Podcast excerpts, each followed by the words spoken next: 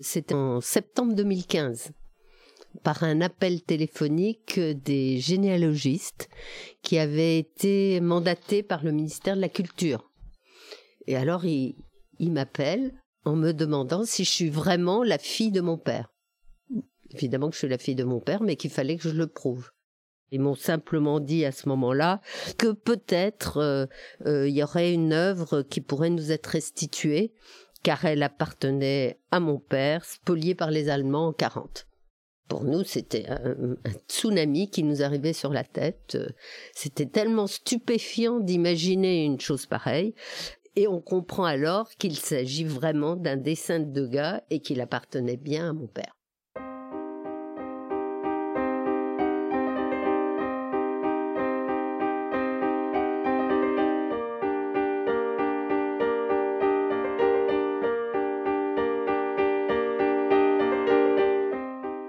Automne 1940. Les Allemands occupent Paris.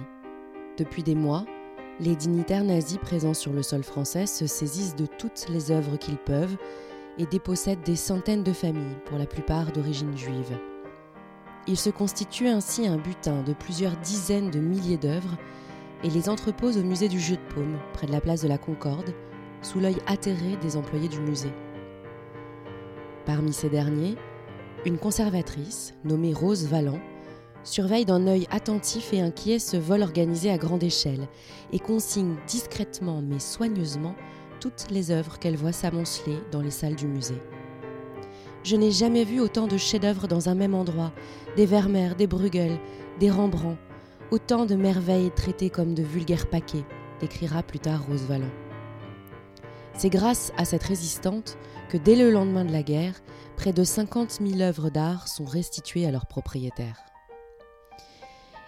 Mais malgré le travail acharné de Rose Valland, 2000 œuvres ne sont jamais restituées et sombrent dans l'oubli, rangées pour des décennies dans les caves du Louvre. On compte parmi elles 960 peintures, 170 dessins, 630 objets d'art, 150 pièces de céramique, 70 sculptures. Ces œuvres sont autant de récits d'un passé englouti par l'horreur nazie des pans d'histoires de famille qui disparaissent pendant des dizaines d'années. Parmi ses œuvres, un dessin au fusain signé d'Edgar Degas. Il va passer 65 ans dans les entrailles du Louvre, soigneusement conservé. C'est un coup de fil, passé à la fille de son défunt propriétaire, qui le sortira de l'oubli. Ce coup de fil, Viviane Dreyfus n'avait jamais imaginé le recevoir un jour. Et pourtant, en exhumant ce dessin au fusain, c'est toute l'histoire de sa famille qui va ressortir au grand jour. Une histoire jusqu'ici marquée du sceau du silence. Un coup de fil qui va changer sa vie et celle de sa famille. Je suis Caroline Langlois et vous écoutez ce jour-là un podcast de Psychologie Magazine. J'ai trois nièces, donc ma sœur est décédée en, en 95, et donc les deux héritières de mon père, c'était ma sœur et moi. Donc euh, les les trois, mes trois nièces étaient concernées par euh, cette histoire d'héritage. Nous, on a voulu comprendre pourquoi tout d'un coup on nous, on nous contactait. Pourquoi ça s'était pas fait avant, puisque on avait compris que à la fin de la guerre, en 47, justement, papa a déclaré que les Allemands lui avaient volé trois tableaux, dont deux, euh, deux pastels de Reburn qu'il récupère, mais pas le dessin de Degas. Et lui, il ne l'a jamais récupéré. Et pourtant, euh, il a été retrouvé en 1951 dans un placard de l'ambassade d'Allemagne à Paris. Euh, et l'État n'a pas fait le lien entre la déclaration de spoliation qu'il avait faite en 47 et le tableau retrouvé et l'enterre dans les caves du Louvre. Et donc, c'est qu'après 65 ans qu'enfin on nous euh, recontacte. Papa est mort en 57 et donc euh, moi j'avais 9 ans, 9 ans et demi à cette époque. Bon, on savait rien de ce, ce tableau, donc on savait même pas qu'il avait des tableaux. Et surtout, mon père, euh, enfin pour diverses raisons, euh, a priori ne nous avait rien laissé. Et tout d'un coup, on avait, comme a dit mon fils, ce cadeau cosmique qui nous arrivait. Et ça a été comme si mon père faisait exprès aujourd'hui, à ce moment-là, de nous envoyer ça comme un signal de sa part. Il était issu d'une grande famille euh, française et juive euh, qui était liée étroitement à l'histoire de France. Et euh, il a une jeunesse très heureuse, sans soucis, pleine de joie, enfin avec beaucoup de rire, etc. Il s'est marié, il a eu deux enfants. Gérard et Jacqueline, qui sont nés respectivement le 26 décembre 28 et le 29 décembre 29. Et, il était très heureux dans, tout ça. Puis, il y a eu euh, la guerre, le nazisme. Quand les Allemands sont arrivés en France, tout a basculé. Alors, d'une part, après 42, lui-même s'est engagé comme médecin capitaine dans l'armée, après être passé en Espagne. Mais sa femme, ses enfants et leur grand-mère euh, ont été obligés de se cacher, de, de se sauver, de, de, faire un grand périple un peu partout. Et ils se, ils se sont retrouvés à Nice.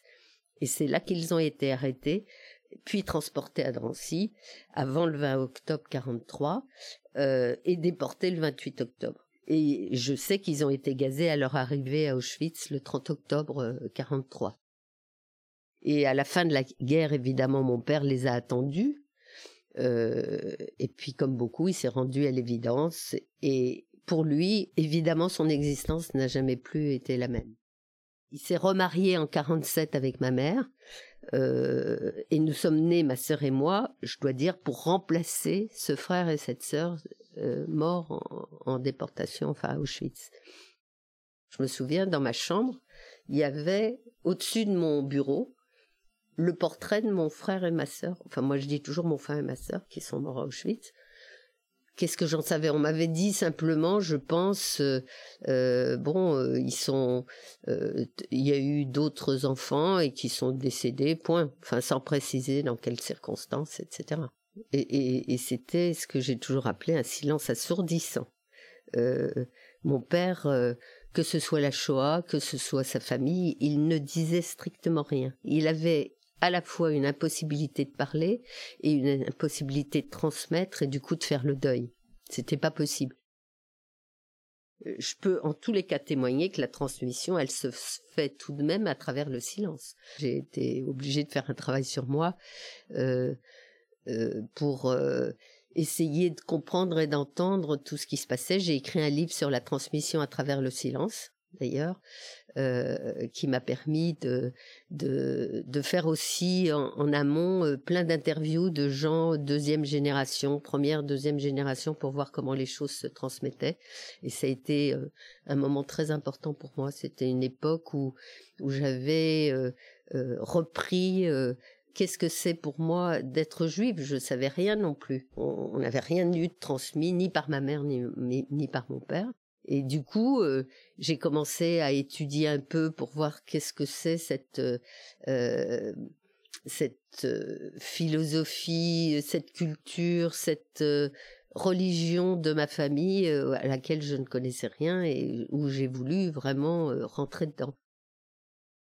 Et ma sœur, qui est décédée en 95, euh, combien elle aurait aimé savoir que dans la famille, il y avait aussi un deux gars qui appartenaient à, son, à notre père, euh, elle pour qui la danse avait été quelque chose de très important dans son existence et qu'elle avait transmis ça à sa fille aînée, la joie de danser. La danse était si importante pour elle, n'était-ce pas quelque chose qui se transmettait à nouveau d'inconscient à inconscient, euh, là encore, à travers le silence? Je ne sais pas. Il y a une longue attente qui a commencé pour nous. C'était la première fois qu'il y avait une restitution d'une œuvre en vertu d'une autosaisine du ministère. Et, on a été confronté à cet événement extraordinaire pour nous parce que plusieurs ministres de la culture, l'un après l'autre, ont commencé à, à décider qu'il fallait faire ce genre de choses. Mais ça n'avait jamais été fait. Quelqu'un qui ne réclame pas euh, qui ne le réclament pas, c'était pas possible. Il y a eu plein de restitutions de gens qui ont réclamé. Nous, on n'a jamais réclamé, on savait pas. Donc, on a été vraiment les premières.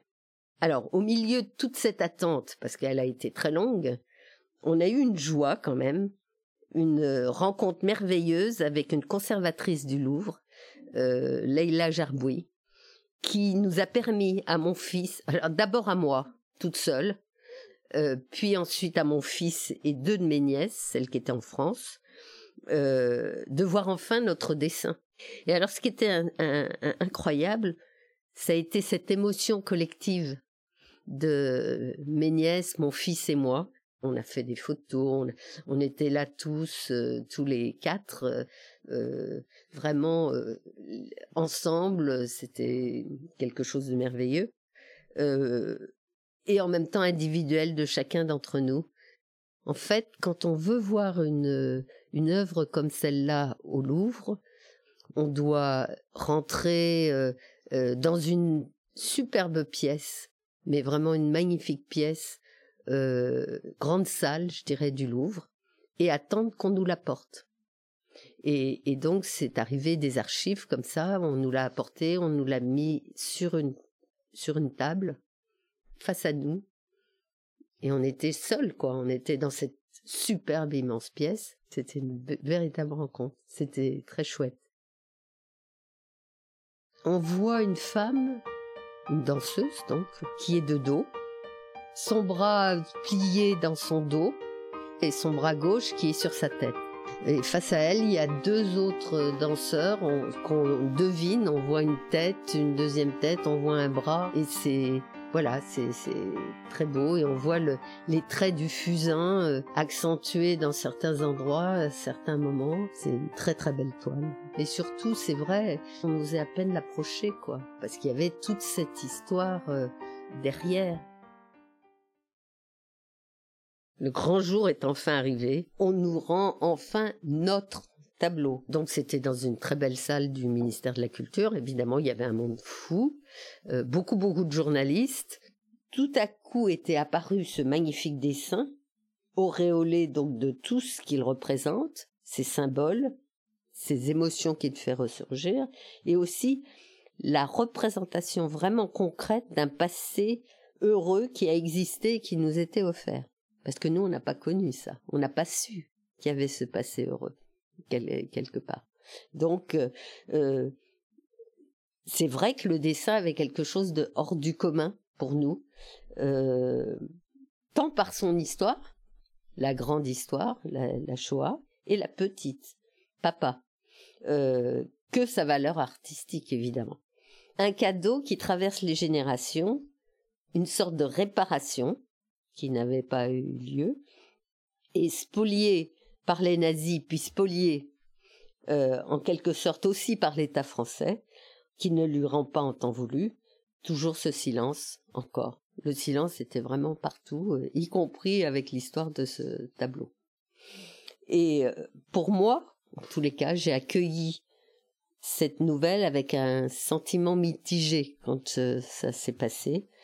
D'abord une grande joie, évidemment, et en même temps la douleur de ce passé qui, qui ressurgit de plein fouet, aussi bien au sujet de papa qu'au sujet de la Shoah. Pour mes nièces, elles, justement, ça avait été une prise de conscience et une réalité tangible de la Shoah dans la famille.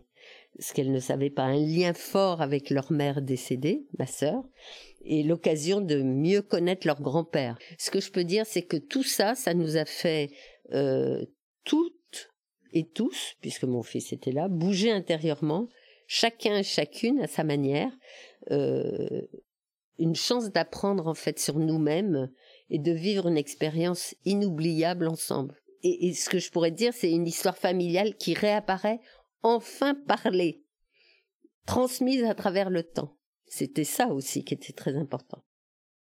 et l'un d'entre nous disait des mots sur des mots c'est-à-dire MOTS sur des mots MAUX sur ce qui était en train de se passer parce que euh, pour les unes ou pour les autres ça a été vraiment euh, euh, bah, une découverte de plein de choses de ce que c'était leur identité. Ça a permis en tous les cas d'ouvrir un dialogue et assumer un passé jusque là plutôt gardé sous silence.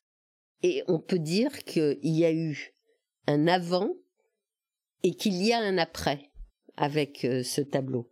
Et ce dessin, ça devenait en fait l'incarnation de tout un cheminement comme le visage d'un silence libéré pour parler.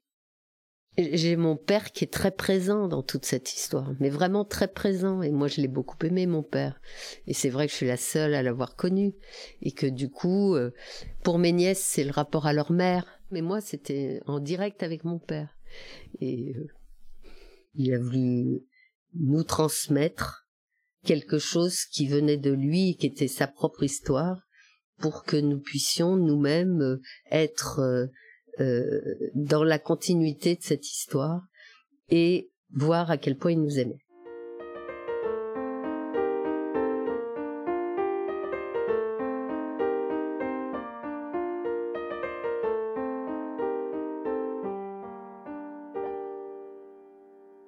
Dessin de Degas restitué à Viviane et ses nièces a depuis été vendu pour 462 500 euros à un collectionneur italien il était impossible pour la famille Dreyfus de se partager une œuvre de cette valeur. Mais chez Viviane, une magnifique copie trône toujours dans le salon, près du portrait de son père, Maurice René Dreyfus. Les œuvres spoliées constituent ce que l'on appelle des MNR, Musées nationaux récupération, et sont répertoriées sur le site Rosevalent. Depuis la restitution de son dessin à Viviane, le travail des enquêteurs du ministère de la Culture se poursuit pour permettre à toutes ces œuvres de retrouver enfin leur propriétaire, et à toutes ces histoires de famille de pouvoir enfin être transmises. Vous venez d'écouter un nouvel épisode de la deuxième saison de ce jour-là. Vous pouvez retrouver tous les épisodes précédents sur vos plateformes de podcast habituelles. Écoutez-les, partagez-les, laissez-nous des commentaires, des étoiles, et retrouvez-nous dans 15 jours pour un tout nouvel épisode.